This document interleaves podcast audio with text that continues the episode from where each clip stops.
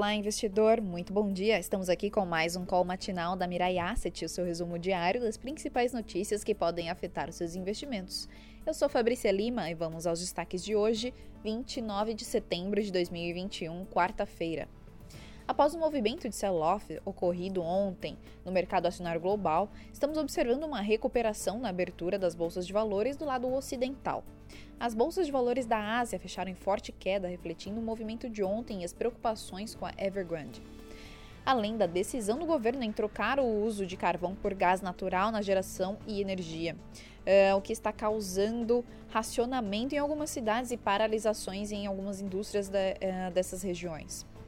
Apesar dos mesmos fatores que derrubaram os mercados ontem, o que estamos observando é um movimento de ajuste técnico. Hoje, na agenda econômica, teremos como destaque por aqui o IGPM de setembro em menos 0,64% contra 0,66% positivo em agosto. No acumulado do ano está em 16% e em 12 meses em 24,86%. O fator principal para esse comportamento foi a queda do preço, uh, do preço do minério de ferro. Hoje saem os dados de CAGED, criação de empregos, que foi alterado uh, para hoje e nota a imprensa do resultado primário do governo. Lá fora saiu a zona, é, zona do euro, indicador de confiança na, na economia, que ficou em 117,8% em setembro, contra a previsão de 116,5%. Nos Estados Unidos saem vendas de moradias usadas de agosto, estoques de petróleo semanal, discursos de membros do Fed, inclusive Jerome Powell, um, discursa novamente e à noite saem na China os PMIs industriais, serviços e composto de setembro. Nosso Ibovespa continua se destoando de seus pares no exterior, refletindo o cenário político-econômico aqui, uh, com destaque para o risco fiscal. Uh, demora em aprovar os modelos uh, do, dos precatórios e a reforma administrativa e o Bolsa Família. Salvo alguma notícia negativa de Brasília, hoje o Ibovespa tem tudo para mostrar recuperação, assim como nos seus pares uh, no exterior. E essa foi a opinião do nosso analista fundamentalista. Vamos agora às principais aberturas e commodities. Uh, na Ásia, as bolsas de valores fecharam em queda, com Nikkei em menos 2,12% e em Xangai em menos 1,83%. O Ibovespa ontem fechou em menos 3,05%, a 110.123 pontos. O dólar ontem fechou em mais uh, 0,85%, a R$ 5,42.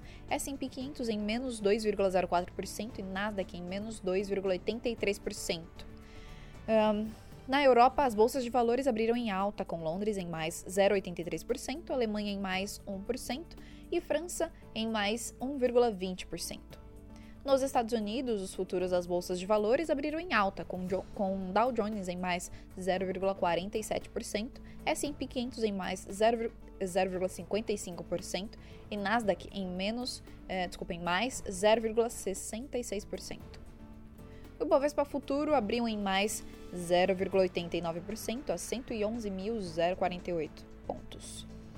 O dólar abriu em menos 0,20% a R$ 5,42. O petróleo WTI em mais 0,51% a 74,80 dólares o barril.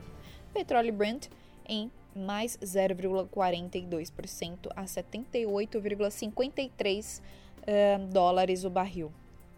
Minério de ferro, Porto de Qingdao, em mais 1,85% a 114,13 dólares a tonelada.